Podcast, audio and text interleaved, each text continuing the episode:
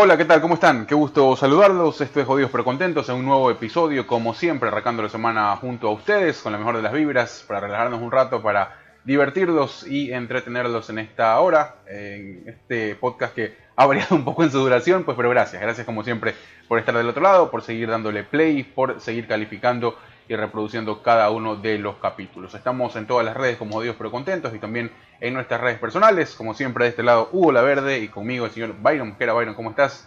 Nueva semana de este mes que ya mismo, ya estamos a mitad de mes, ¿no? Qué, qué rápido que se está yendo todo. Bueno, estamos, sí, casi a mitad de mes. Ya a mitad de mes, imagínate. Sí, eh, puta madre, ya, ¿qué se puede hacer? La verdad es que ya quiero que se acabe este año, loco. Y No sí, bueno, ya no, estamos a muy poco. No te, no te miento. Y ah, bueno, eh, bueno, primero saludar a, a las personas que eh, han elegido escucharnos, eh, sea por la razón que sea, por lo general me imagino para que el, tiempo se vaya un poquito más rápido, no sientan lo pesado de- del trabajo, eh, de la manejada que se estén pegando, o de la cocinada como alternativa para, para no escuchar música, quizás se cansaron ya de escuchar música. Y, y también, yo qué sé, mientras estén limpiando la casa, alguna cuestión otra. Hay, hay, hay muchachos que, que yo les tengo sumamente respeto, porque yo era no era bueno para eso. Mientras hacías deberes, escuchar música o escuchar alguna otra cosa. Yo siempre ponía música para hacer, Ya, siempre pongo música para hacer todo, Yo, la yo- verdad. yo no, yo no, pod- yo no, yo no, para podía. estudiar, para hacer deberes sí, pero para No, hay gente que podía estudiar a- podía estudiar o hacer deberes mientras escuchaba o veía o ve televisión. No, televisión no, yo, música yo no, siempre. yo no podía, por ejemplo. No, Ujú. yo no, no. Fui, mal- fui muy malo para los deberes. Sí, no era bruto, pero sí era malo para los deberes. Era vago. pereza, ajá. Y, y entonces, sí, algo que algo que mismo te cuento, eh, eh, que, que pregunté, hablé con alguien que, que está relacionada en el tema sobre la cuestión de las tareas.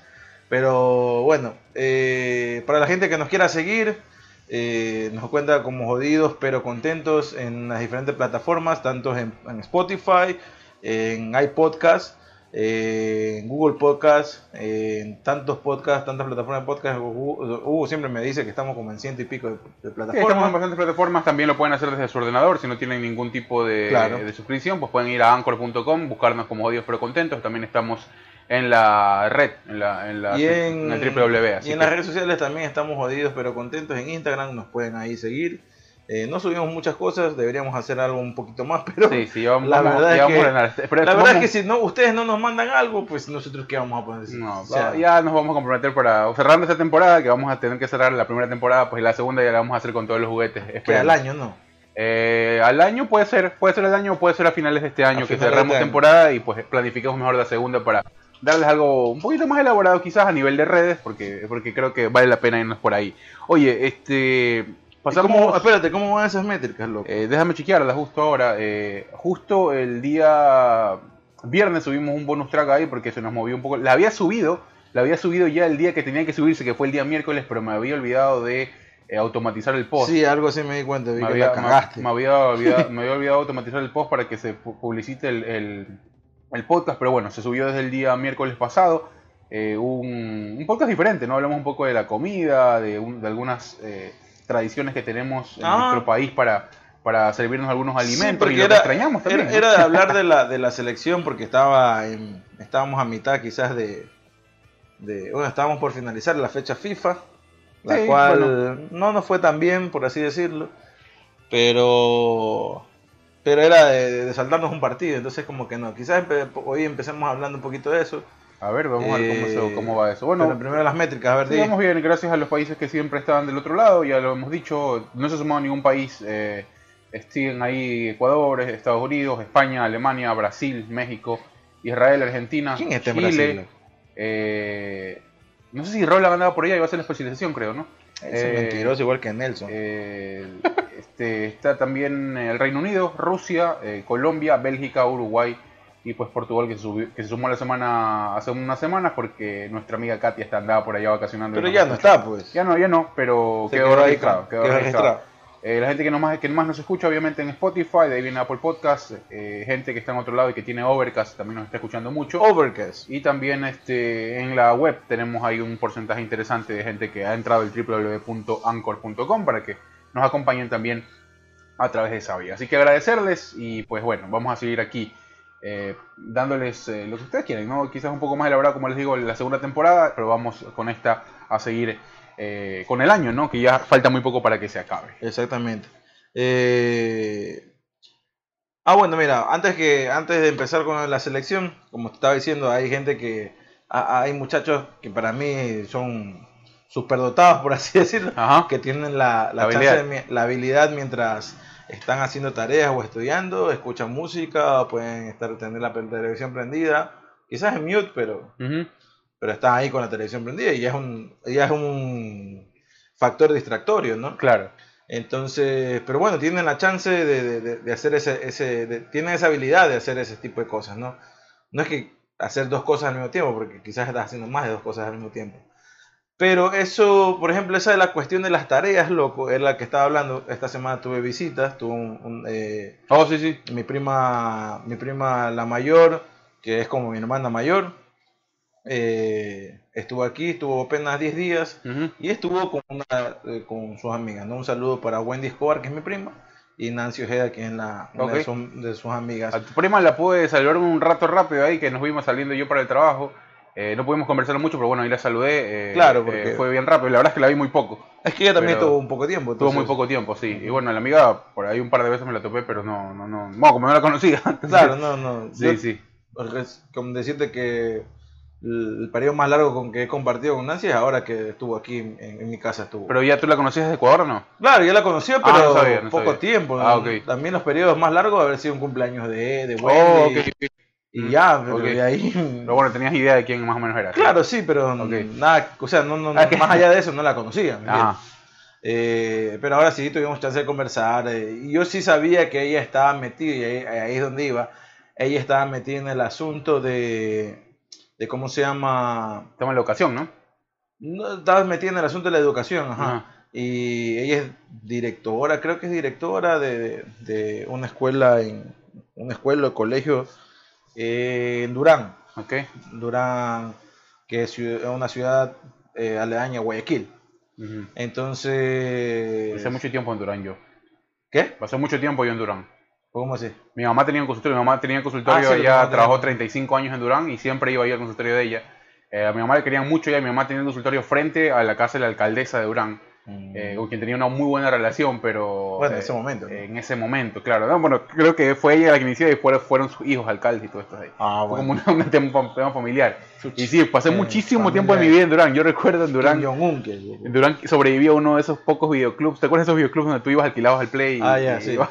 a- era justo al frente del, del consultorio de mi mamá. eh, había uno de esos. Y cuando yo iba a acompañarla al trabaja, a trabajar, eh, mi mamá decía, ya, ya está abierto, ya ya. Ella trabajaba en el consultorio, me iba como 4 o 5 horas a jugar y cuando teníamos que irnos a Guayaquil. ¿Qué iba a hacer? Si, no, me tocaba estar ahí al lado de la tiempo, secretaria de mi mamá este, recibiendo a los pacientes. Mis panas de al lado de mi casa tenían también así un par de plays que alquilaban, pero a lo mucho, a lo mucho estaba dos horas y esto es ya, y esto es mucho. Era, era muy, muy, muy, muy Pero bueno, la cuestión es que, eh, como te estaba contando, bueno, eh, esta amiga de mi prima se llama Nancy Ojeda y es directora o dueña, no sé, del mismo este plantel. Y la cuestión es que estamos hablando, está metida en el, el sistema, en el, en el sector de la educación, eh, en el negocio de la educación. La, la educación es un negocio. Sí. No, no sé por qué los países no lo quieren reconocer como tal, pero deberían hacerlo. Creo No, que, está reconocido, creo, pero que es un, es un reconocimiento implícito, no Sí, pero pagan los necesariamente. impuestos que deberían pagar como un negocio normal, ¿no? Eh, pero bueno, eh, la cuestión es que ahí estábamos hablando de la cuesti- de la, del tema de las tareas, ¿no? Que yo sí digo que yo soy del pensar de que los profesores o las instituciones educativas no deberían mandar tareas a la casa. ¿Ya? Sobre todo, a ver, deberían mandar tareas, pero no de esas tareas de, de, de una semana a la otra, un- de- del día, de este día al otro día. pues, Proyectos ¿no? largos, tú dices que. Claro, un proyecto largo, un proyecto que, que te ayude a, planificar, a saber cómo, eh, a cómo derogar tareas, ¿no? El uno hace una cosa, el otro hace otra cosa, como más o menos especie pasa en la universidad. Porque en la universidad creo, creo que ese es uno de los de los eh, pasos eh, que, que, a uno le choca como, como estudiante. Porque te dicen, no, armen tareas en grupo y, y tú no estás acostumbrado muchas veces a hacer tareas en grupo sino que te mandan la tarea a ti solo y tú las hacías solo, o te las hacías tus papás, o tú esté con, contigo haciendo las tareas, ¿no? Eh, pero en la universidad no pasa así, pues en la universidad eh, uno, y te cuesta, al, menos a mí al principio me costaba, eh, confiar parte de tu nota en otros dos o tres personas y, eso es complicado. no, pero tiene que ver con el tema de la de delegar, lo que tú estás diciendo, ¿no? Claro, es el tema de delegar. es parte de igual. cuesta delegar a veces. ¿No? Porque siempre en un grupo alguien, alguien es el que está, el que coge las riendas del asunto.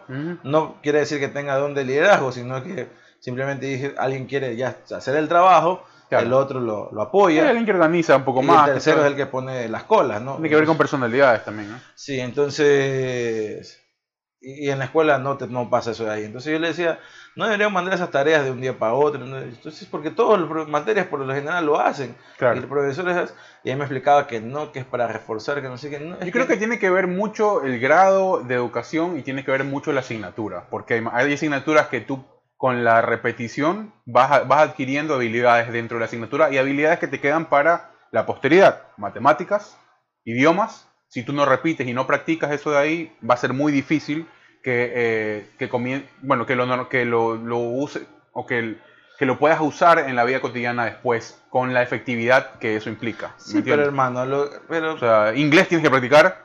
Sí, pero pronunciación, gramática, todo. Si no eh, matemáticas es lo mismo. Al menos esas son las materias creo yo. Que... Si no tienes un, un sistema bilingüe eh, eh, y hablando bilingüe en el hecho de que de que vas a ver materias en inglés y vas a ver materias en español, que me acuerdo en el Liceo Naval cuando yo estudiaba en las primarias, en un, materia, un momento fue así, tuve como casi nueve materias en inglés y uno dice, puta, nueve materias en inglés es demasiado, maricón.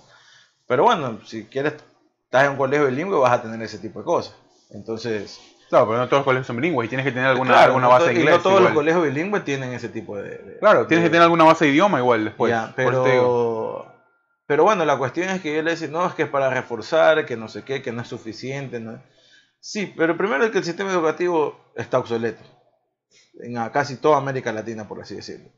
Eh, son demasiadas horas las que está una, persona, eh, eh, un niño dentro de una institución y demasiado temprano la que está, que ya está comprobadísimo, que una persona en las mañanas no rinde el... Habrán sus ciertas excepciones, como, todo, como todo, como todo, en todo caso, pero yo hermano, cuando iba a las clases, hasta las 11 de la mañana yo no estaba despierto. Podía estar ahí con los ojos abiertos. Eso es una cosa. Pero despierto no estaba. Bueno, pero te da, una, noción de lo que es la vida después tampoco, ¿no? Y en si la tú en la vida normal dices no estoy despierto hasta las 11, bueno, bueno vas tampoco, a me ese era mi caso, no es que estoy diciendo que después de las 11 debería No, no, es que yo, creo que también responde a eso, o sea, no, no, no, solo tiene que ver con que solo nos levantamos temprano o nos formamos, nos ponemos el uniforme porque tenemos que hacerlo y así es la educación, no, creo que implica, hay, una, hay, hay, una, hay un tema implícito que responde a la disciplina, que responde a lo que tú más adelante vas a tener que hacer. si vives en Latinoamérica o si vives en otro lado. Pero no, yo creo que está más, al, más, apegado en el hecho del sistema. El sistema educativo está hecho conforme a las necesidades también de los padres. Ah, también, claro, Entonces, va por ahí. Y, responde también a eso ahí. O sea, estas ocho horas que están los niños en el colegio son ocho horas que también los padres ocupa para estar en el trabajo ellos o hacer otra cosa, o por último deshacerse de esas ocho horas de los hijos, ¿no? que también pasa ese tipo de cosas. Sí, sí, claro. Eh, pero ya está comprobado, en los países del primer mundo los niños están de 4 a 5 horas en clases y es suficiente. Claro. No están desde las 6, 7 de la, forma de vida también es bien distinta. Están de, claro, es otra forma de vida. Están desde las 8 o 9 de la mañana hasta el mediodía, 1 de la tarde. Y de ahí los niños no tienen, por lo general, tantas materias y tampoco tienen tantas tareas. Y mira que sin embargo las cosas han ido cambiando, porque antes había la educación doble turno, donde tú ibas, regresabas a tu casa, descansabas y volvías en la tarde al colegio. Eh, hace, hace, muchos años atrás. Te lo pueden decir quizás tu, tu mamá o tus tías o tu, no sé si hasta los abuelos en algún punto. Antes había eso, ¿no? Antes estudiabas, volvías a tu casa y regresabas en la tarde, hasta un poco en la noche. Tenías ese tipo de cosas también que ahí sí me parecía un poco excesivo y que no sí, no, y todavía existen ese tipo de cosas. Entonces hay un sistema educativo obsoleto, ella me da sus justificaciones, para mí no eran suficientes. O sea, para mí no no no tiene justificativo porque eh, es parte del trabajo del profesor, es parte del trabajo del sistema educativo. Ese es el trabajo de ellos. No tienes que mandarle más trabajo, recargarlo de trabajo al, chico a la casa, porque no le das chance de ser niño o no le das chance de ser adolescente. Claro, claro. Y los padres no tienen que por qué estar, eh, estar eh, sí debe estarse preocupado de, la educación de su hijo, pero tampoco debe estar ahí, sale del trabajo y llegas del, trabajo a la casa y en vez de compartir un tiempo contigo, estás ahí sentado hasta la noche. Entiendo, entiendo, lo que tú dices, pero también, también hay que... Eh, lo que pasa es que es muy, es muy difícil porque hay particularidades ahí, ¿no? Hay muchas cada cabeza es un mundo y cada cabeza tiene un proceso o una velocidad de entendimiento o de, o de asimilar las cosas. Eh, te lo digo ahora porque lo vivo, por ejemplo. Lo vivo quizás un poco de lejos, pero eh, conozco lo que tú dices, ¿no? Yo era así, yo tenía, mira, yo llegaba del trabajo 7 de la noche, iba a ver a Maximiliano, a hacer deberes a las 8, 8 y media, máximo 9. Terminaba los deberes, me bañaba y tenía noticiero a las 10 de la noche. Hasta las 11. Regresaba a dormir. Y así eran mis días, todos los días, todos los días. Entonces, eh, entiendo esa parte, pero también entendía de que él en clases presenciales en ese tiempo, mira que eso ha cambiado mucho, eh, tenía carencias. Tenía carencias, ¿por qué?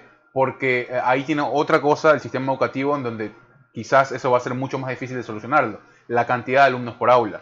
Ya, ¿Cuán particular puede ser en la enseñanza si es que tienes 40 o 50 manes en un mismo aula con un profesor? Chucha, pero 40 o 50 manes. O sea, te pongo, te pongo, te, exagero, ¿no? Te exagero, claro. Que antipedagógico es lo que más hay en Ecuador.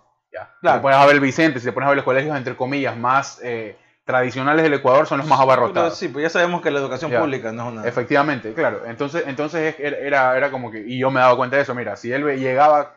Sí, es trabajo del profesor, pero el profesor no se va a abarcar a darle esa misma calidad a todo. Y no todo el mundo los aprovecha, porque cada niño tendrá, como tú dices, más distracción, menos distracción, más atento uno, más atento otro, responsabilidad. Personalidades, mundos distintos. Entonces sí yo veía que de repente, no en exceso, pero algún refuerzo había que hacer, porque esas carencias no las iba a solucionar el profesor, porque el profesor avanza con su, con su pensum a medida en que el tiempo está pautado para el año lectivo. No se iba a quedar con más. Y sí, a, él le servía. Te hablo de, ese rango de edad. Ahí después creo yo que es excesivo, cuando ya pasas a un tema del bachillerato ya es muy excesivo eso. ¿Por qué? Porque creen que entre más creces, más cosas tienes que hacer y más pesadas tienen que ser para tú entender las cosas y, eso, no. Yo, creo, que, en la educación inicial sí hay que sentar buenas bases, tomando en cuenta las carencias que tiene el sistema educativo de nuestro país y las cosas que pueden tener los niños, ¿no? Que tú en ese, en ese, en ese camino los vas seteando, los vas, vas, vas descubriendo cosas. Claro, por eso te digo que, o sea, la base de todo es el problema y la, lo obsoleto que está el sistema educativo y que nadie en Ecuador, o si alguien lo está haciendo, pues bien, pero hasta el día de hoy no conozco. Sí, yo creo que alguien haga algo para cambiar eso ahí, porque Hermano. Habrán, habrán este, bueno, y hay, eh, conozco que existen, hay, muy colegios, hay muchos colegios, muchas instituciones medias, eh, unas americanizadas, otras europeizadas en el tema de la cantidad de alumnos, de la, de la forma de llegar, de cómo hacerlos aprender, de, de, todo esto que tiene que ver con eh, lo didáctico que puede hacer y cómo puedes, que puedes hacer que el niño rápidamente se meta en eso haciendo cosas que le gusten y al mismo tiempo enseñándolo. Pero creo que parte desde instituciones, primero, que son muy costosas, y segundo que no están al alcance de todos. Entonces eh, ahí vas a tener, aprende. sí, por eso te digo, o sea, es debería ser un cambio radical y, y, obviamente. Y mucho más, o sea, mucho más en el tema público, o sea, eso, eso es una, tema público eso es mucho más difícil. Es, mucho, es, peor. Pero bueno, sí, sí creo que debería haber un cambio en eso. Ahorita que hablaste, ahorita que hablaste de, la escuela, eh, yo me acuerdo y justo para para ligarlo un poco con el tema que te estaba diciendo, ¿no? Eh, en esta semana pasamos una fecha que marcó, pues, bueno, un año más recordando esa fecha que marcó eh, un hecho primero sin precedentes y después eh, más polémico en la, en la, historia universal que tiene que ver con el atentado de, el 11 de septiembre. El, perdón, el 11 de septiembre de, en las Torres Gemelas, 2001. El 2001, efectivamente.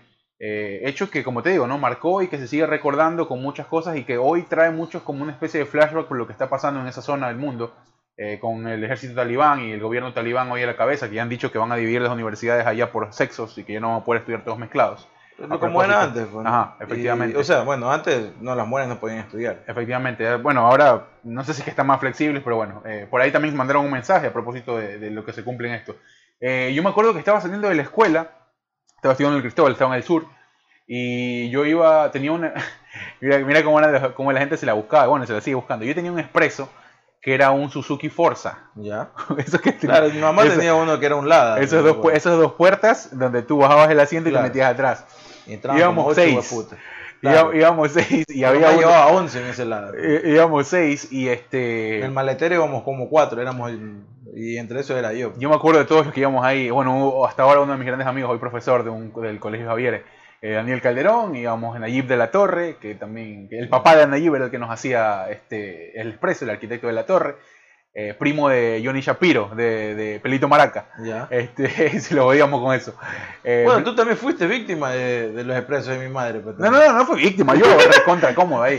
Eh, no, aparte, aparte que me sentía un poco culpable, ¿no? porque ya tiene 16 años, acá abuso, señor, y me mandaban expreso igual. Era, era, era súper incómodo, marico. Bueno, sí, pues, pero uno ahí está en colegio, ¿no? Ahí era, no Te importaba. valía verga, güey. valió, pone- ponme el, el disco que escuchábamos todos los días y a la casa. Eh, no, íbamos cuatro atrás y dos, y dos pelados adelante bien chiquitos, loco. No- nos llegábamos a extrañar y nos hacíamos concha porque no había forma de sobrevivir. O sea, Claro, el. Suzuki Forza es un carro per se muy pequeño que si para cuatro personas es ahí, Eh, ya, es incómodo. Peor niños, imagínate. Bueno, me acuerdo que ese día en el colegio, era 11, pues no, salíamos del colegio, fue en la tarde, me acuerdo. Eh, saliendo del colegio, el, yo lo veo bien como consternado al, al señor del expreso, lo veo como preocupado. Le digo, ¿qué pasó, arquitecto? Porque decíamos arquitecto. ¿Qué pasó, arquitecto? Eh, dice, no, mira, ¿qué ha pasado esto aquí? Eh, lo de las Torres Gemelas. ¡Ah! Unos niños, pues. Claro, no, sab- no sabía. Uno no tenía idea de la magnitud de lo que era, pues no, y llegabas a tu casa, yo me acuerdo. Yo siempre llegaba a mi casa. Estábamos, estábamos por alrededor de los 10 años. Claro, yo llegaba a mi casa, siempre me acuerdo, y ponía telesistemas y estaban dando Walker Rangers de Texas Claro. y después daban los picapiedras. Entonces, ¿qué era? La sopa caliente ahí, eh, mi mamá decía, anda, cámbiate, anda, bañate, si estaba de humor lo hacía, me iba a bañar, me iba a cambiar, si no, con el uniforme comía y después me iba a bañar. Me acuerdo que ese día iba a llegar a hacer mi ritual de las tardes de siempre, iba a llegar a ver los picapiedras, eh, agarrar los últimos 10 minutos de Walker Rangers de Texas y después ahí engancharme con los picapiedras. Puse el, canal de telesistemas y estaban las noticias, ¿no? Era la noticia del día y creo que todos los canales en ese día no paraban de hablar y de hablar de eso de ahí.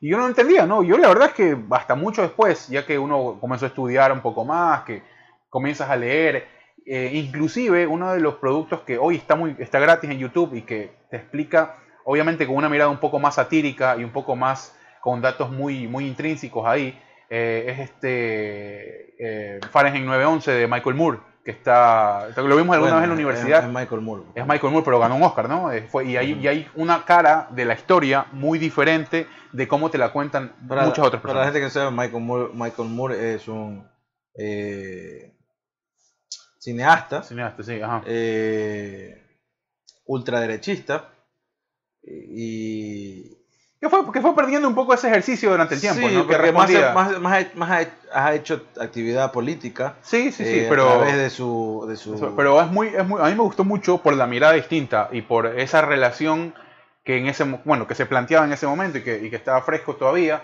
eh, de, de ese antecedente de la, Sí, la y eso- familia, eso la también- familia Bin Laden y Bush, ¿no? Claro, eh, y eso también después comienza a, a carecer. Hay cosas que obviamente se inventaban, otras cosas que salían y no se sabía.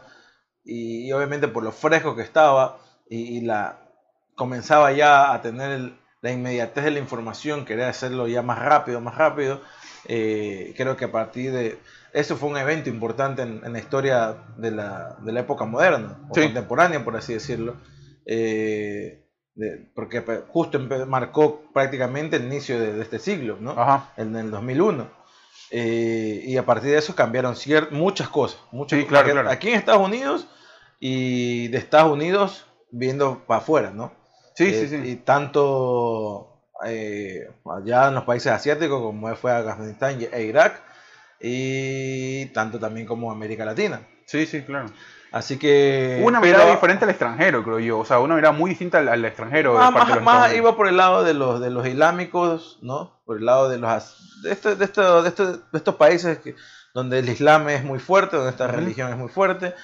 Y, y bueno, también América Latina, porque en América Latina venía haciendo algunos puentes por ahí de no, no de terrorismo, pero sí de narcotráfico, que ya era un cáncer viejo que Sí, de los claro. cuales sufre, Yo- sufría y seguirá yo sí- sufriendo este Ajá. país. Yo sí creo que, bueno, ahí Estados Unidos también agarró un poco esa, eso de ahí, que fue como una especie de estrada defensiva durante mucho tiempo, con obvias razones, por obvias razones más bien. Y sí como que metió Y un poco en la la bolsa. defensiva. Sí, sí, sí como que metió un poco en la bolsa a otras minorías que fueron afectadas después.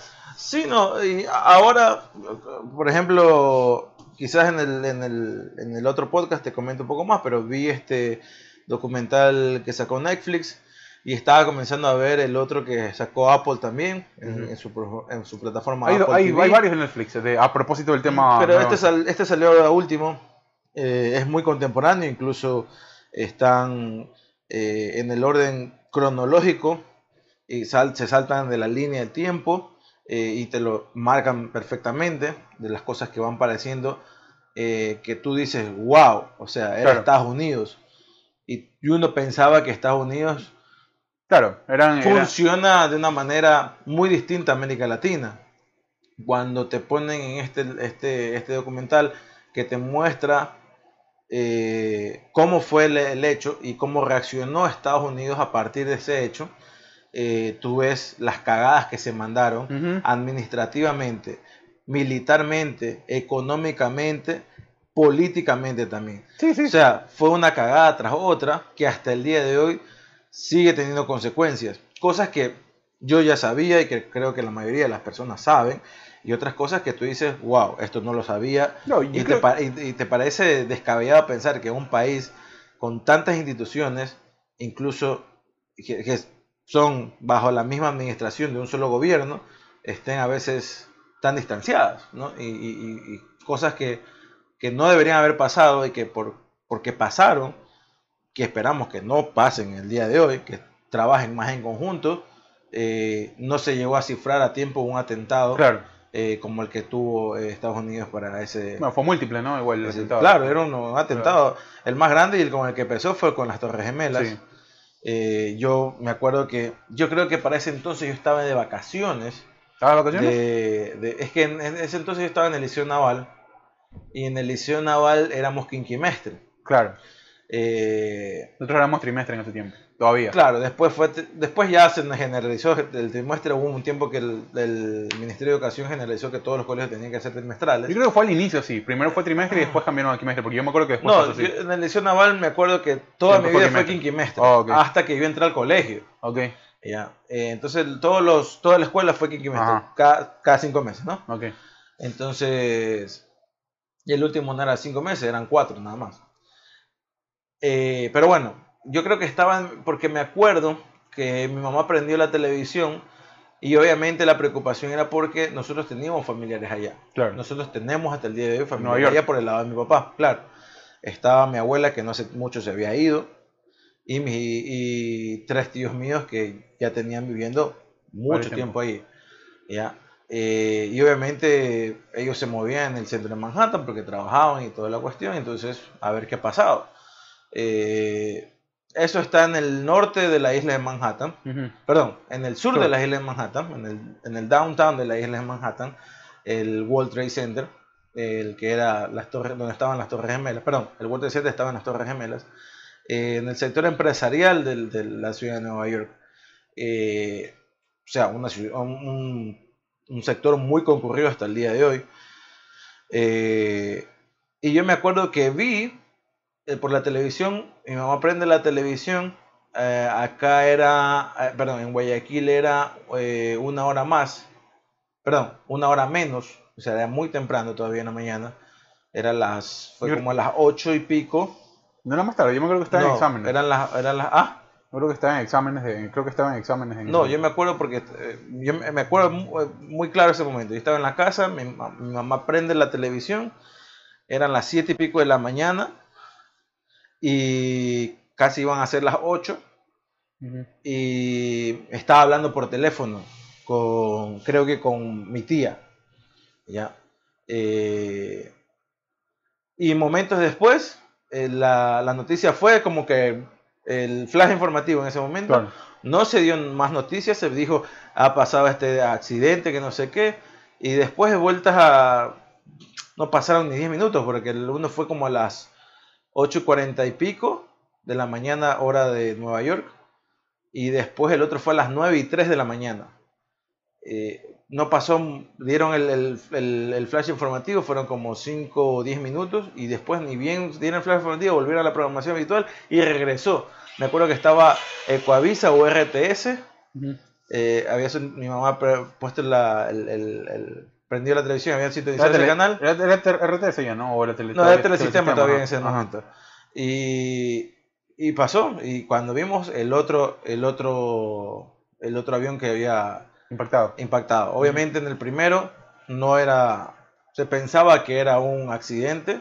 Después ya fue. Ya después, ya en el segundo se dijo esto es un, un, atentado, ¿no? No terrorista, pero sí alguien estaba atacando. Y en Ecuador, al menos yo estaba, tenía 10 años, pero en Ecuador creo que no se sabe de los otros.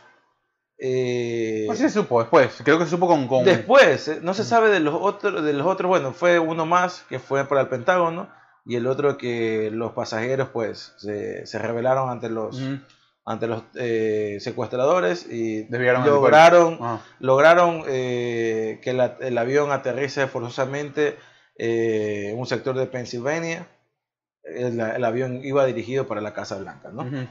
Eh, el lugar más sagrado y más eh, ah, seguro, entre comillas. Se intocable, ¿no? Seguro entre, seguro, entre comillas, porque ya vimos lo que pasó el 6 de enero de este año. Eh, así que sí, el avión iba destinado para, la Casa Blanca y estrellarse ahí. ya estrellarse en el Pentágono un avión de esa magnitud era bien complejo y lo lograron. Eh, un, fuerte como el Pentágono que eh, llegó a dañar la parte, creo que, del, de este edificio que son Pentágono de una forma pentagonal, de cinco anillos y cinco pisos cada edificio. Eh, creo que la, la parte más sobresaliente creo que era la parte E, creo que es A, B, C, D, E, sí creo que la parte E era la más sobresaliente y esa fue la que fue más afectada. fue la afectada realmente, porque los otros más allá de que se haya ido las luces en, en la otra parte del edificio, no pasó nada más. Pero sí, en esa parte fue. En, el, en, el, en las Torres Gemelas, hasta el día de hoy se sabe que son 3.000, aproximadamente 3.000 personas que perdieron la vida. Y entre esos 15 ecuatorianos, quienes estaban por cuestiones del destino. Claro, sí, sí. Eh, ahí.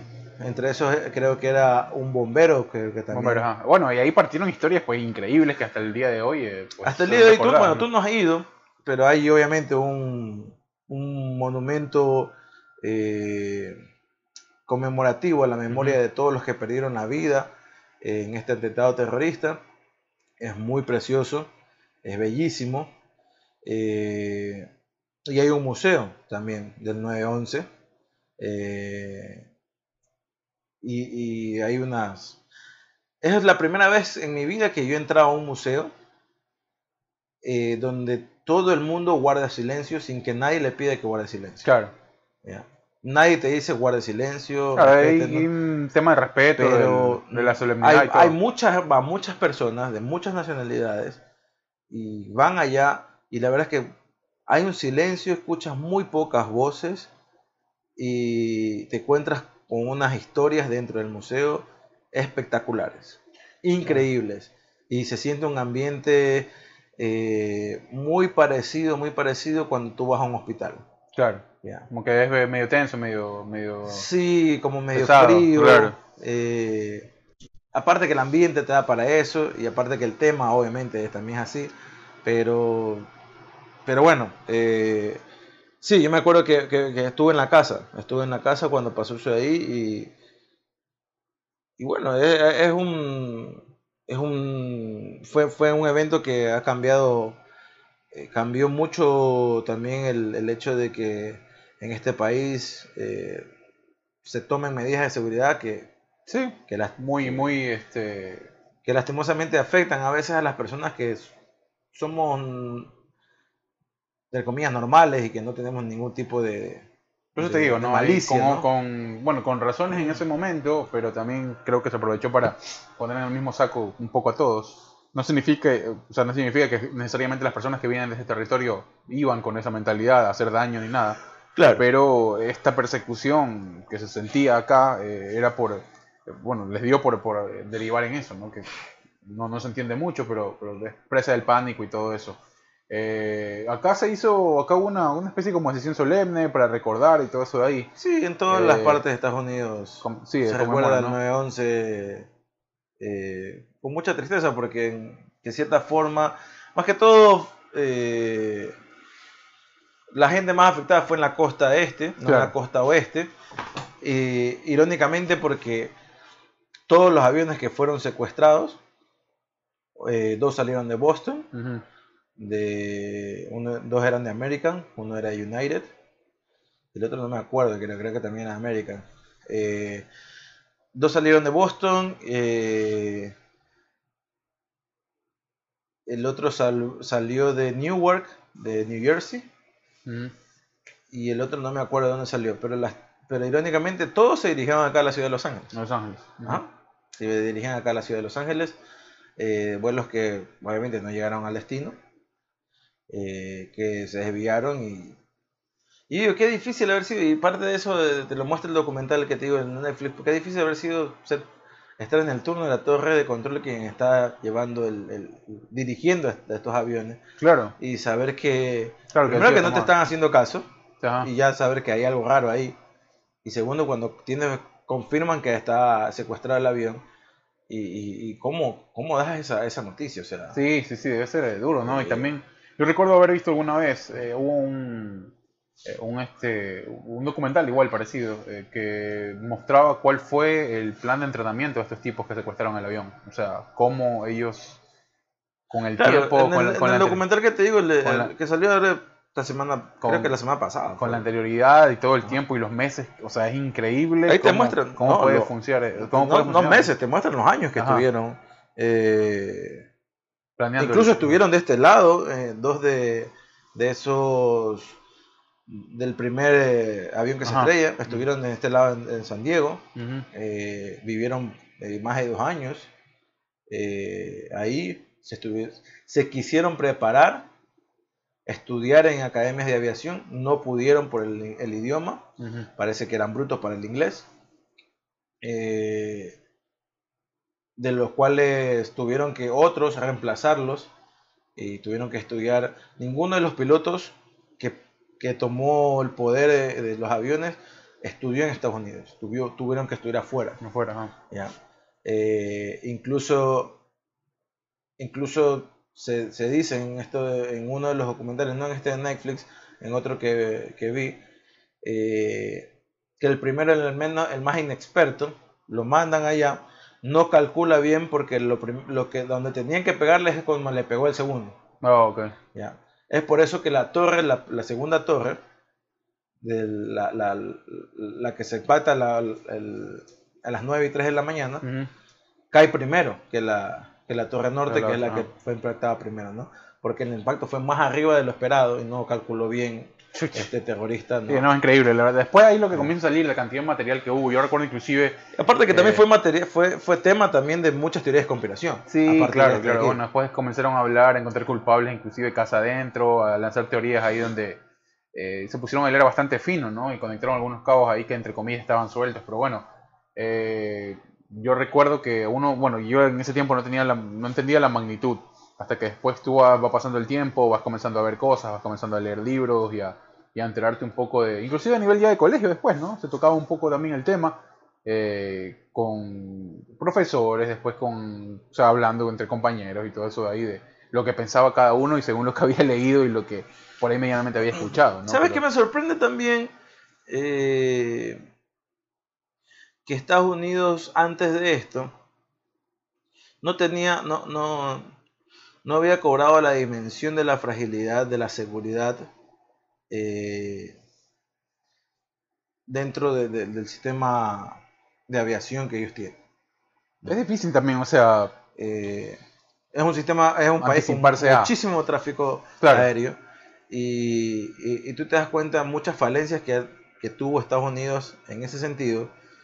No sé si las tenga hasta el, hasta el día de hoy, pero sí te das cuenta de que, bueno, es que no había, no había visto un, un- un antecedente. claro, por eso te digo, o sea, el No. factor sorpresa acá es muy, eh, es importantísimo. y, y- y eso creo que también obviamente determina mucho, pero... Inclusive en la toma de decisiones, en el camino de lo que pasa, o sea, tú puedes ver que, o sea, te quedas sin... Sí, no, y eso, o sea, en la toma de decisiones, en el, en el otro podcast te voy a, me voy a extender un poco más de eso, pero las tomas de decisiones eh, también a- vienen a partir de que también no, había, no, no hubo antecedente de este tipo de, de, de, atentados terroristas y obviamente tomaron las decisiones que creían en ese momento que eran las adecuadas. Que ya después vimos que era una cagada tras otra, tras otra y tras otra. Entonces, pero bueno, eh, la cuestión es que, que esto marcó también el, el, el, inicio de otro, de otro sistema de seguridad, no solamente en Estados Unidos, sino en, en varios países de Europa, porque previo a Europa, previo a, perdón, al 9-11, Europa había, a, ¿cómo se llama? Había recibido varios atentados terroristas. Era mucho más común, ¿no? Eh, no eran comunes, pero... En España me acuerdo un tiempo que ETA hacía lo que, lo que quería, por ejemplo. Pero ETA era otra cosa. Incluso Al Qaeda también atacó... atacó no, pero eh, bueno, hablamos de, Por más de que la línea de pensamiento sea distinta, el, habían ataques que tenían como principal objetivo hacerle daño a gente y, eh, aprovechar el transporte masivo para hacerlo. ETA estrelló 4 o 5 trenes en Madrid. No, pues eso fue Al Qaeda, no fue, fue Al Qaeda. Lo del aeropuerto de Barajas no fue, no fue de, no fue de, sí, Al Qaeda, fue, sí, fue, de ETA. Fue de Al Qaeda, no fue de ETA. después se lo se, a ETA se lo primero se lo atribuye. Y hasta lo que yo sé, eso era, eso es un, eso es, como el, la explosión también de, de cómo se llama. Bueno, no era Al Qaeda realmente, era un grupo eh, que se desprendió de Al Qaeda porque Al Qaeda estaba debilitado en ese momento. Al Qaeda también eh, hizo la explosión de, este bus de dos pisos en Inglaterra, en Londres. Mm.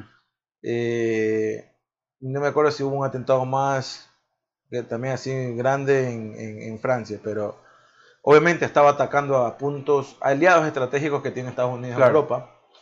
Eh, y ya, hermano, ¿qué te puedo decir? Eh, esperemos que nunca se vuelva a repetir eso. Ahora creo que y, justo ahora, creo que está mucho más cerca que pueda pasar algo. El tema, el tema, es eso y, ¿no? nos trae nos trae a la actualidad, en donde justamente lo que hoy eh, lo que contemporáneamente sucede es un escenario, no sé si similar, pero que sí trae algunos recuerdos de lo que pasaba en ese tiempo.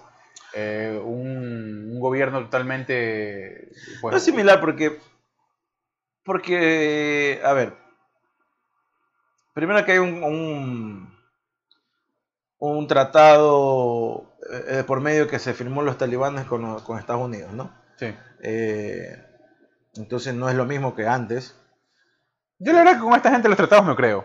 La verdad. Pero de, o sea, de ellos no saben firmar papeles, ellos lo que saben es tomar armas, la verdad. Ya, la, la, cuestión es que si llega a haber una traición por parte de los talibanes al gobierno de los Estados Unidos, eh, va a ser mucho más fácil que Estados Unidos tome, tome repercusión hoy sí, porque ellos y mucho más inmediato. Ahora, hoy sí, Pero antes, antes el, el peor era eso, cómo entraban ahí.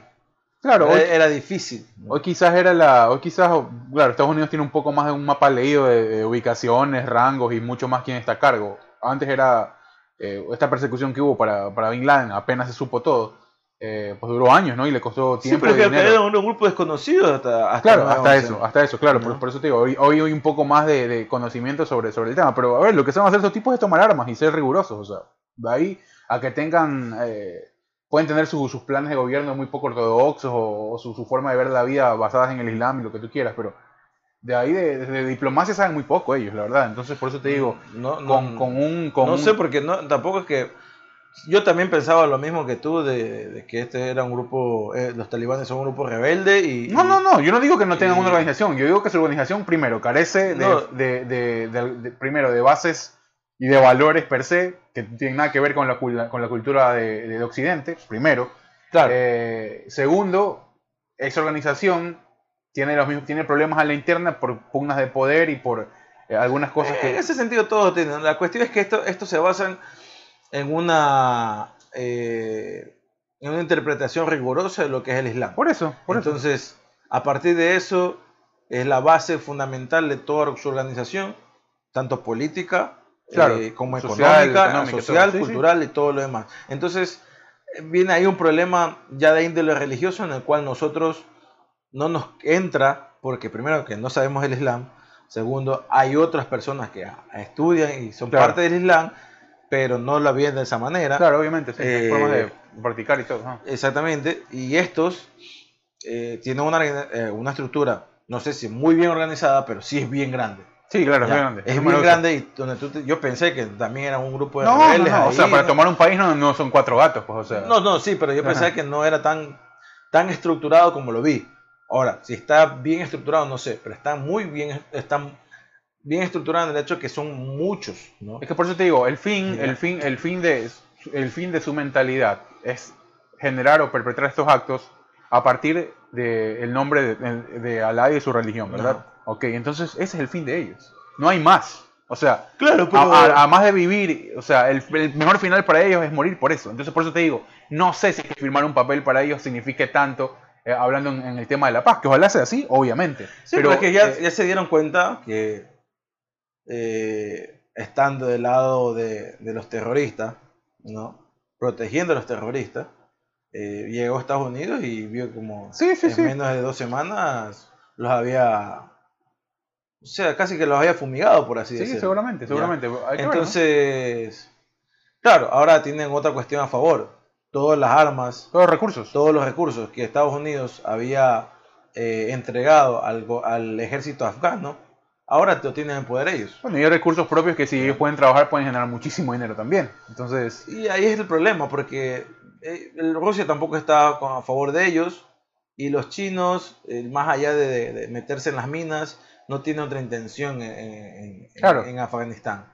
¿no? Y pues, Rusia y eh, Chi- China han estado mucho tiempo ahí, incluso, incluso la, la intención de Estados Unidos al principio era sacar a los rusos. claro. Pero se dieron, se dieron cuenta que los rusos ni están protegiendo a nadie, ni están ahí como un eh, ente arbi- arbitrario para decir, hey, esto sí, esto no. Entonces, cuando llegó la intervención de Estados Unidos, los rusos no hicieron nada. Claro. No dijeron, no, no, no, aquí no, si se meten con los afganos o con los talibanes, se meten con nosotros. No, dijeron, bueno, ya es su, es su pito, Problema de ustedes, es claro. el problema de ustedes, pero nosotros no nos vamos a meter ahí. ¿no? Eh, pero sí, bueno, eh, ha pasado eso de ahí.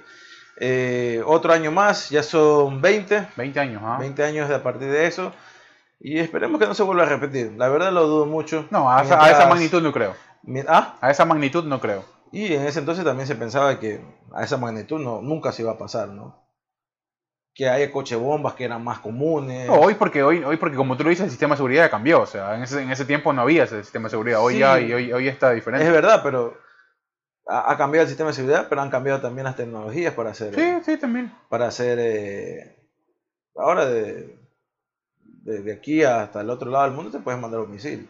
Sí, sí, sí, por eso te digo. O sea, la verdad es que no creo que. Lo puedes hacer, las repercusiones van a ser tremendas, pero el, el acto está hecho, o sea. Claro, por- eh, sí, o sea, eh, pues podríamos estar aquí toda la noche tirando teorías, ¿no? Pero yo creo que si hay algo que aprendió, al menos de este lado, este, este país, es que este, un poco a. Cuando, como dicen, ¿no? Cuando ves las, las barbas de tu vecino cortar, pues bueno, estudias en remojo, creo que son mucho más cuidadosos ahora. Creo que hay, eh, inclusive a nivel de infiltrar gente, inclusive a nivel de, de, de este, de, ¿cómo se llama? De, eh, de instituciones de seguridad nacional y todo esto aquí creo que hay, un- hay un tema inclusive apoyado a la tecnología está mucho más avanzado y creo que les permite a ellos estar un paso, un paso más adelante que cualquiera. Sí, varios Eh, pasos más adelante. Sí, por eso te digo. Pero bueno, no- Vamos a ver. ah, hermano, para la, Ojalá no pase. Para la maldad, la verdad Sí, es que sí, tienen, tienen a veces mucho ingenio que, que si la aplicarían en otra cosa, imagínate, serían mejores las cosas, pero pero bueno, esperemos que no pase, esperemos que, que, que, que a partir de lo que pasó, de sacar las tropas de Estados Unidos, de, de Estados Unidos en Afganistán, eh, no tenga consecuencias dentro del territorio estadounidense. No lo sé. allá, allá consecuencias ya, ya tienen, ¿no? Hay un cambio, Consecuencias hay un cambio tienen. total. Y obviamente le van a tener. Ajá. Pero en parte, o sea, es como lo decían en, en el documental, lastimosamente Estados Unidos es bueno para la guerra, pero nunca sabe, no tiene un plan después de la guerra. Claro. Eh, y eso pasó, y pasó durante 20 largos años dentro de Afganistán.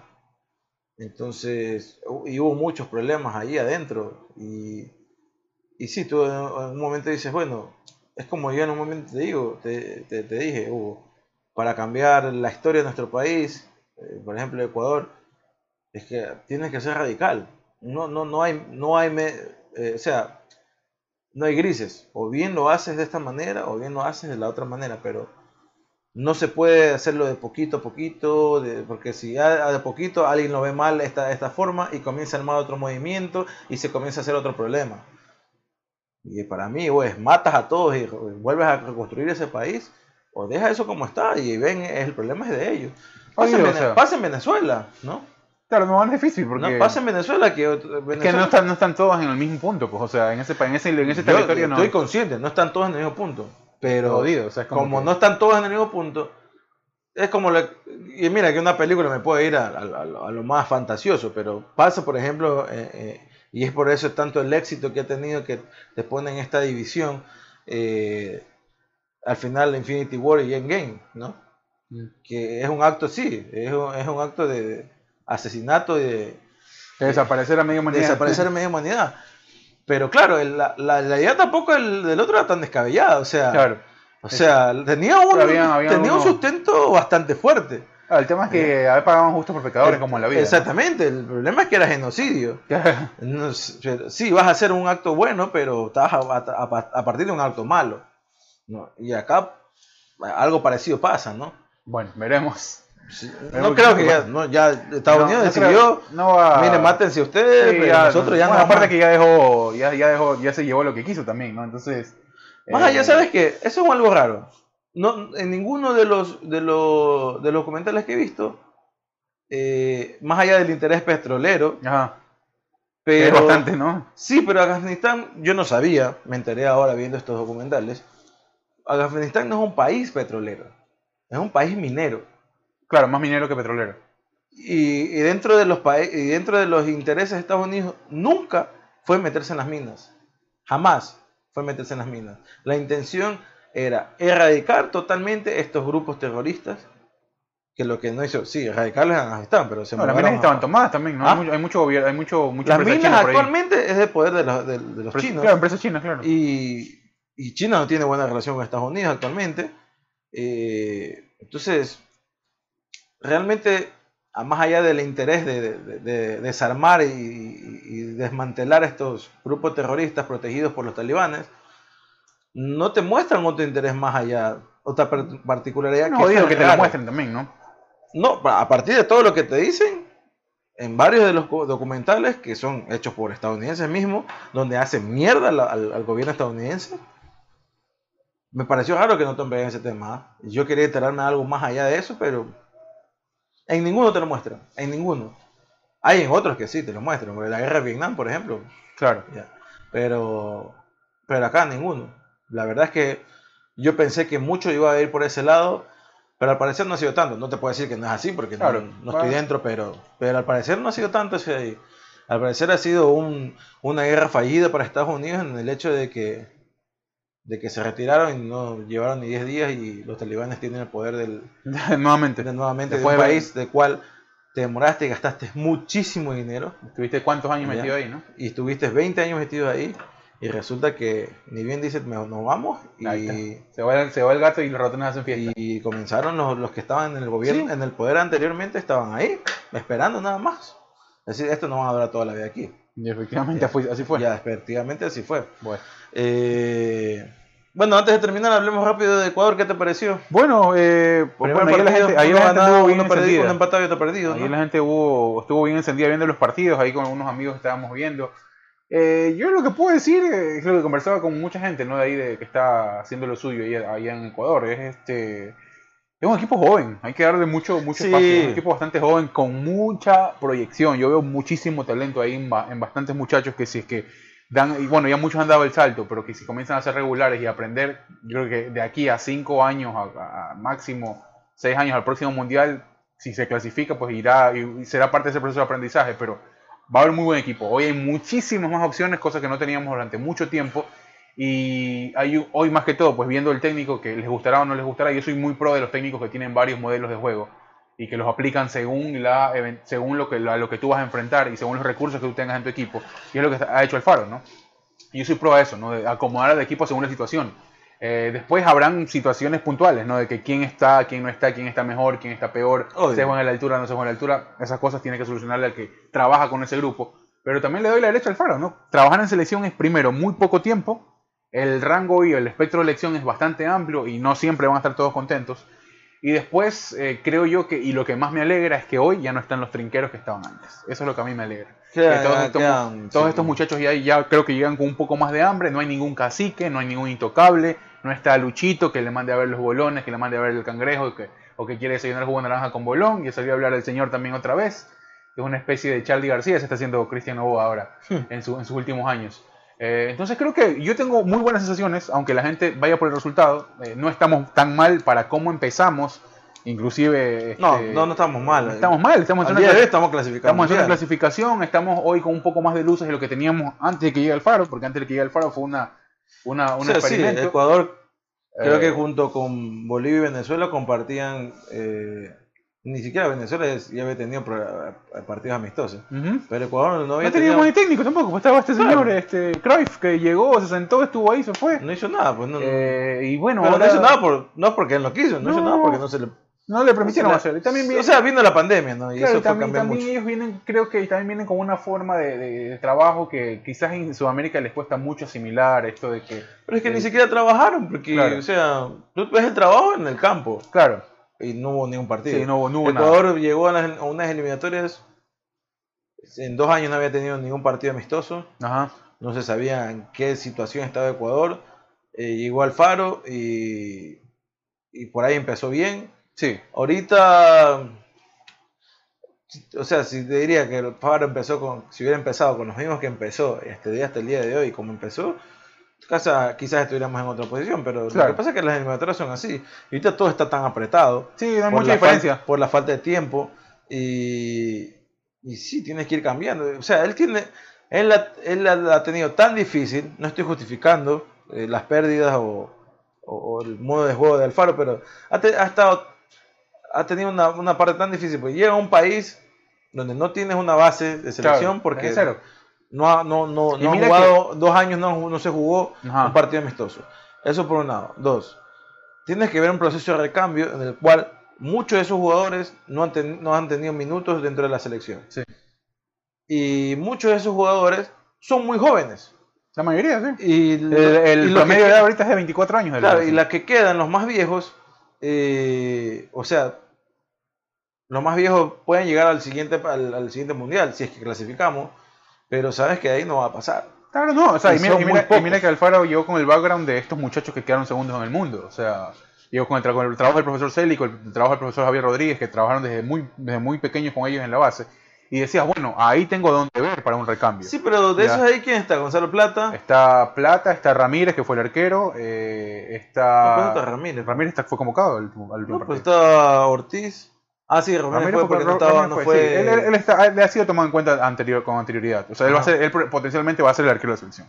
Si es que va a ser primero o segundo, veremos. Pero él va a ser el arquero de la selección. Ahí donde ver. Está, bueno, está Cifuente. Eh, no ha, juega. ha sido tomado en cuenta Chiqui Palacios también. Que tampoco eh, juega. Pervis también fue parte del proceso, del proceso, de este proceso eh, pero Pervis no estuvo en el. Pervis no estuvo en el mundial, pero, pero Pervis eh, fue parte de esa, de esa camada de jugadores que salió en el sudamericano. Oh, Él salió con Joao Rojas, con eh, Jordi Alcibar, Jordi Caicedo y estos jugadores que hoy, están ya en otro lado, o menos Joao Rojas, ¿no? Eh, ¿Qué más? Está, bueno, Campana que también lo llevan ahí de vez en cuando. de ahí, bueno, hay otros muchos que se apagaron, pero me refiero que hoy, por lo menos. Sí, o sea, más allá de, Gonzalo Plata. Que es parte del fútbol, ¿no? Que es el único que, que, que, ¿cómo se llama? Que tiene la chance eh, de ser titular. ¿Sabes qué creo que le falta a Gonzalo Plata? Le falta alguien que lo que físicamente lo ponga al, sí, sí, es que es muy joven, es muy joven. O sea, también no se ha trabajado mucho en eso. O sea, es muy, es muy endeble. O sea, es muy. Exacto. Para, ir al choque es muy débil. Entonces, no... sí, creo que le falta, le falta eso de ahí, como por ejemplo a Antonio Valencia le pasó. Sí, claro, por se supuesto. Fue, se fue Fifiriche y sí, lo devolvieron, lo devolvieron, Capitán América al man. Claro, lo devolvieron ya, ya tuqueado al man. Sí, sí, pues, eventualmente. Eh, obviamente tiene, tiene otra característica Gonzalo Plata. Creo que Gonzalo Plata eh, es más driblador. Sí, no es tan eh, explosivo como Valencia. Valencia es mucho más explosivo. Sí, o sea, pasa de 0 a 100 más rápido. La explosión de, de, Valencia era en la velocidad. Sí, o sea, te la tiraba larga Gonzalo, y no la explosión es en el ingenio y, y, en, el, y en el amague y en el. Si no sabes si va para afuera o para adentro. Exactamente. Ese es otro, otro, tipo de explosividad. pero creo que es un poco más técnico que Valencia. Tiene, tiene mejor pie. Tiene, un poco poco más técnico. Tiene mejor pie que Quizás Estupiñán es mucho más explosivo en velocidad eh, y que fue muy criticada en esta fecha. No, creo, no, no creo que la crítica Sí, o sea, lo, que, pasa es que la gente, la gente, cree que somos Brasil o Argentina. Yo la verdad no entiendo. Y es Twitter, ¿no? El Twitter es el, caldo de cultivo ahí de toda la mierda que se dice. Y, bueno, hay mucha gente que son referentes de opinión termina a veces derivándose en eso, ¿no? Pero hay que ver primero qué somos, en qué posición estamos, cuál es la situación para tú analizar a nivel macro de lo que está sucediendo en un mundo que es que nadie tiene nada por sentado, salvo quién. O sea, hoy Argentina quizás por la motivación esta de campeones de América, ni, tanto, ya no es Cuco Argentina. Uruguay vimos que nos ganó con, como nos ganó porque quizás hizo más experiencia, claro, experiencia y, nos robaron ese partido con las huevas que y el presupuesto ese partido era perdido.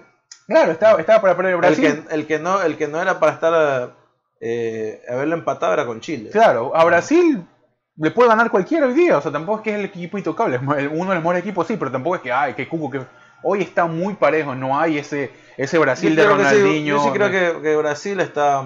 Puede estar un despegado un poco, pero no. Pero... Un par, más de un par, unos 3, 4 escalones por arriba de cualquier otra selección de Sudamérica. Yo creo que si lo traes aquí a Brasil le podemos hacer algo. Eh, no, no creo que esté tan alejado. No sé, ¿no? en un nivel un poco, un poco más óptimo de, de cómo, cómo arrancamos, en el nivel que la selección estaba. ¿Cómo arrancó estas eliminatorias? Creo que. bueno, y eso que ahorita Brasil tiene un partido menos. Claro, o sea, eh, son, son esas, esas cosas. Por eso te digo, entonces eh, hay que esperar. Hoy tenemos algo que no teníamos antes, que es mirar para atrás y tenemos dos o tres jugadores por posición peleándola con características similares, un poco diferentes que pueden aportar más al equipo. Creo, creo yo que antes no teníamos eso. O sea, antes era... era y en el camino se fueron descubriendo algunas cosas. Y, también. sabes, también creo que le termina afectando a Ecuador eh, el hecho de... El hecho de cómo se llama... De que sigue jugando en la altura. Bueno, eso se está hablando también, ¿no? De... Bueno, ese sí es un tema ya. se, habla, de que el próximo, la próxima fecha eh, contra Bolivia se va a jugar en Guayaquil, en el Monumental. no creo que pase, pero. Ya está avanzado, eso ya está al caer. O sea, ya, ya están. Ya están yo, no creo que pase porque la federación hizo ya su, no, no, y te digo que ese fue un intento fallido. Esa huevada o sea, la Casa Blanca es un, escenario espectacular para jugar, un campo excepcional. Sí, sí, no, no. Te hablo de que a nivel económico y a nivel de lo. Eso fue una. una o sea, fue lo peor que pudieron haber hecho. Poner las entradas, los precios de las entradas que pusieron. O sea, esperando que la gente vaya a ver el fútbol a los precios que los manes pusieron, con la entrada más barata, 45 dólares. Ah, no, en ese sentido no. O sea, por eso digo, no es negocio. Es que tampoco. O sea, yo no creo que tampoco ahorita esté eh, eso, fue una, para cojudez, o sea. Sí, o sea, este, o sea, no creo que ahorita Ecuador esté para recibir eh, aficionados en multitud. Bueno, ya está, ya está abierto igual, ¿no? Ah, ya está, ya, ya, ya, está abierto el público, los partidos. Sí, yo creo que no, es, no, no está todavía, pero es que otra cosa es que lo, lo pongan abierto al público. Hoy, por ejemplo, eh, Vinicius Junior metió gol con el Real Madrid y se metió a, la, a, las gradas. No, si te pones a ver el gol de, el segundo gol, el gol de Estrada contra, contra Paraguay, pasó igualito. El gol de Estrada cuando desborda y hace el gol, se, fue meter, se fueron todos a meter a la tribuna ahí sin tapabocas. exacto, entonces todavía no, no, creo que estemos en una situación de esas. Pero bueno, a lo que yo voy a. Bueno, le ganamos a Paraguay con gol de cabeza. Eh, gol de cabeza y algo raro que pasa en Paraguay. El gol de Estrada, ¿no? El gol de Estrada. Eh, el gol de cabeza fue de Félix Torres. De Félix Torres. Yo, ¿Sabes qué estoy viendo? Que, que me tranquiliza que me tranquiliza en el hecho de que tenemos opción. Es bastante en defensa. Sí, lo podía. Pero lo que no me tranquiliza es que no encontramos todavía la defensa ideal. O sea, es que bueno, ha variado el esquema, ¿no? Hemos jugado este con, hemos jugado, hemos jugado con 5, hemos jugado con 4, hemos jugado... El que me, que me parece que se está ahí afianzando es y hincapié, o sea. es hincapié. Sí, hincapié, hincapié tiene perfil para ser jugador top de... de, de y tiene 19 años. Claro, y va, está en el Bayern Leverkusen. Tiene, claro, tiene 19 años, o sea, increíble con, la, con, la, con, con el criterio o sea, que juega ese muchacho. Sí. Hincapié, creo que de aquí a un par de años que le ganes por arriba va a ser bien difícil. No, aparte que tiene para salir, olvídate. O sea, tiene mucha, es en Alemania, bien. o sea, y es muy técnico, son muy, son muy, el tipo. O sea. Son muy rigurosos en, en esta cuestión del juego aéreo. Entonces. el segundo central quizás está un poco en duda. Pasa por, por Arriaga si está en un buen, en un buen momento. Y Arriaga es titular aquí. No, sí. pero es que Arriaga, es un, buen jugador, pero ha tenido la, mala fortuna de, de, de, hacer algunas cagadas en los penales y todo esto ahí. O sea, tiene todavía algunas faltas de. O sea, tiene Arrega, ¿sabes qué es lo que tiene que no tiene otros jugadores? Eh, tiene juego aéreo en área contraria. Ajá. Y sale bien con la tiene Muy buena salida. Y Capié también. Pero el problema, tanto de Arriaga como Incapié, que me pareciera una, una, una, una pareja interesante verlos juntos, eh, es que cuando se, se, se- se mandan al ataque o se mandan a la salida, ellos solitos se van orillando a un lado para el otro, Claro. ¿no? Hincapié se orilla mucho para la izquierda porque obviamente Claro, por el perfil. perfil y, y, y Arriaga no se orilla para la derecha, sino que va por en No, medio para el centro. y en vez los jugadores aguantarlos, ¿no? Aguantar, no, no salir todos, ¿no? De golpe. Dice, este man va a necesitar en un momento que, Ya regresar. eh, no de regresar, sino que de, de tener opción de pase. Claro. Y si uno está marcado, el otro me debo de marcar. No, el lateral derecho se abre demasiado por la derecha y el que va en medio del 5, que es grueso, o a veces Méndez, o a veces ahora Moisés eh, Caicedo. Eh, comienzan a, a tirarse más arriba. Entonces no le das chance, hace una cagada y ahora regrésate de allá para allá. Claro, no, y queda, o queda sea. Sí, bueno, pero eso, eso es trabajo del técnico. Eso tiene que trabajar con. Claro, eso a tiene eso es lo que voy. Y, y ¿sabes qué es lo más raro? Que Gustavo Alfaro es muy defensivo. Claro, sí, sí, sí. Ya. O sea, digo, no- hay- te pueden tirar nombres muy interesantes que en su, en su estado, o sea, estando saludables y estando eh, con regularidad, puedes, tienes en qué confiar. Eh, inclusive en- hace mucho tiempo no, no teníamos esa, esa seguridad en el sistema defensivo, ¿no? Antes era darle la pelota al Toño o a Montero y tíralos a correr y re- que pongas dos o tres en medio campo para ay- ayudar a los centrales y toda la vaina. Pero hoy es Ahora, seguridad una cuestión, que también campo, no, ¿no? una cuestión que también no me gusta y ningún equipo del mundo ha pasado. No, no, hasta el día de hoy no veo un equipo del mundo que haya quedado campeón con tres centrales, con una línea de tres defensiva. Defen- eh, perdón, ofensivamente tres y defensivamente cinco. No ha pasado. Medio bien difícil. Bueno, el mundo no, claro. porque es, es- no sé, ni en Champions ni, ni- No, no, Liga- eh, Liga jugó mucho tiempo con línea de tres cuando ganó Libertadores. No, pero terminó jugando 4-4. Sí, pero la mayor, la mayor parte de su campaña fue en línea de tres. Jugaba con Araujo, pero con termina, Campos y con pero otro. terminas viendo No, pues si, si te vas a poner a ver el último partido, pues sí, no, o no, sea. no, sí. terminas jugando como empiezas una cosa y otra como terminas. O sea, No, como claro. empiezas, sea, está bien que empecemos. pero es parte del proceso, ¿no? Exactamente, si empezamos así, chévere. Pero al final, al final del día, si me pones una línea 4, creo que es mucho mejor. Depende, yo Ya. creo que yo creo que depende con quién juegues y depende Ya. de- en, en la- en la- en el contexto en que te encuentres. Si vas a ir, si vas a jugar de local, por ejemplo, aquí, y vas a y tienes cómo, cómo, cómo proponer y el rival te lo permite, sí, pero si viene Brasil a jugarte acá, o si viene Argentina a jugarte acá, y tienes un y tienes más jugadores defensivos en su pick y con mejores características, pues tienes que armarte. Sí, mira, pasó con Uruguay, Uruguay no hizo nada. No, Uruguay no hizo nada en Montevideo y jugamos en línea de 5 y ese gol cojudo fue el final, igual no, no- sacaron jugamos con línea de 3 y ya te digo, línea de 3 Claro. ofensiva, línea de 5 defensiva. Ah, no nos hizo nada, entonces Pero el problema, el problema de, de la línea de 5 defensiva es que los marcapuntas que están por los, por los lados, en este caso Estupiñán, en el otro lado Gonzalo Plata, Ajá. ¿no? Estupiñán que tiene más carácter defensivo que ofensivo, Mm, se preocupó más del ofensivo que lo defensivo.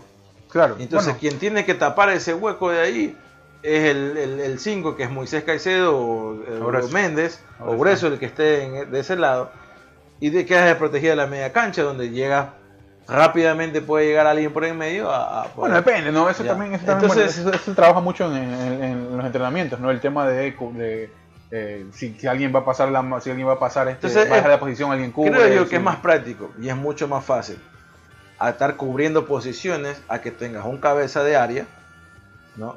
Y tengas tus cuatro marcadores, ¿no? Dos centrales y dos laterales. Ya. El cabeza de área corrige más al momento de que cualquiera de los dos falle. Que si ya el, el- el- el- el lateral por izquierda se desbandó y no tuvo chance de regresar, llega el que va por adentro, el volante Claro, por volante, izquierda, sí, por adentro, a cubrir el, el- el- el compañero y el cabeza de área corrige esa posición. Claro, eh, eh, o sea, O por sea- eso, vamos allá del esquema, es, o sea, es inter- yo soy muy pro de eso, del tema de variar y que los jugadores estén, fo- y que sepan cómo, cómo trabajar varios esquemas o varios sistemas de, de juego. Y a partir de eso, pues bueno, conseguir resultados, obviamente, ¿no? Porque tú puedes jugar a la perfección, pero si no ganas un partido, entonces... No, el- sí, claro, el, Eh, pro- el problema es que no tienes el tiempo. Claro, es en muy la poco selección tiempo. es muy poco tiempo. tiempo. y es muy que difícil. si fuera un equipo de todos los días, Claro, y es muy difícil automatizar movimientos, ver qué Ya. mecanismos y todo eso ahí Y- de un momento para Y otro. si así, maricón, teniendo en un equipo de, de todos los días, Fallas igual, claro. fallas y, y, y los y un técnico trabaja muchas, muchas formas de jugar. Pero si tú te das cuenta en lo defensivo, lo defines de 3 o Claro, lo defines de 4. claro. Pero nunca, por nunca, se puede poner en medio equipo, tan solo que te lo, te lo exija el momento, qué sé yo. se te, te te, te votaron A alguien, claro. a alguien y tienes que jugar de 3, bueno, ya. O tienes que mandar mucha gente arriba porque o, o es eso o es nada. Claro. Eh, bueno, pues línea de tres. Pero es improvisado por lo general en ese tipo. Sí, mucho, pasó, sí. mu- mucho tiempo, muchas veces pasa en las finales de Claro. etapas finales de Champions, ¿no? Eh, o cuando no- se quiere cerrar un partido también, ¿no? Exactamente. Eh, ahí cuando se, se puebla un poco más la defensa. Bien, vamos a ver cómo le va a la selección, ¿no? Hay que esperar hasta el otro mes, octubre. Octubre es otra la otra fecha Pero ¿Va a eliminatoria. ser triple fecha también? Me parece que sí. Es Pero bueno, Bolivia- toca con Venezuela y Bolivia, hermano. Ahí sí, tenemos que deben sacar. ser seis puntos de puta para, para ya irnos Con cagando de Chile risa. era, es que con Chile era el partido ganable, hermano. ya irnos cagando de risa un poco. Chile o sea, qué posición está? Octavo, creo, séptimo. Sí, sí, sí, este, Chile está jodido. Chile está jodido ahorita. Chile está jodido. Pero vamos a ver, vamos a ver. O sea, tienen que ser seis puntos a la bolsa seguro porque si no, ahí sí ya. Argentina y creo que Brasil y Argentina son los clasificados. Ya, ya es bien difícil, bien difícil que los bajes de ahí. Uruguay siempre va a Los pelear. dos, los, eh, los, los dos equipos que van a pelear, perdón, los equipos que van a pelear esos dos puestos van a ser Uruguay y Ecuador, Colombia.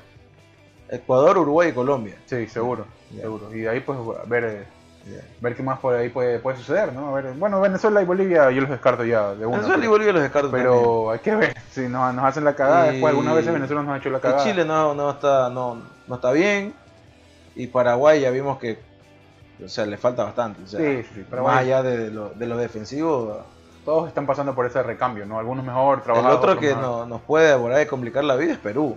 Ya no les cagó, no, una, pero. No, no, nos puede complicar, digo, en el momento de, de clasificatorio. Ajá, también. Nos falta ir allá. Claro, Y aquí se viene ya la vuelta de todos los partidos. todos los ¿no? partidos, Ajá. efectivamente. Bueno, y estamos a un año mundial, ¿no?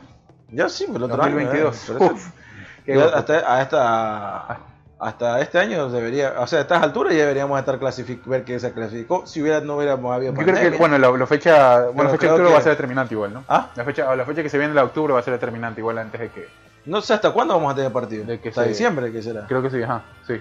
Pero bueno, esta fecha, hablo porque por el tipo de rivales, por, por- ahí te da Lo- un poco lo- el margen. Lo bueno, el punto bueno, es que muchos cambios en jugadores no vas a tener.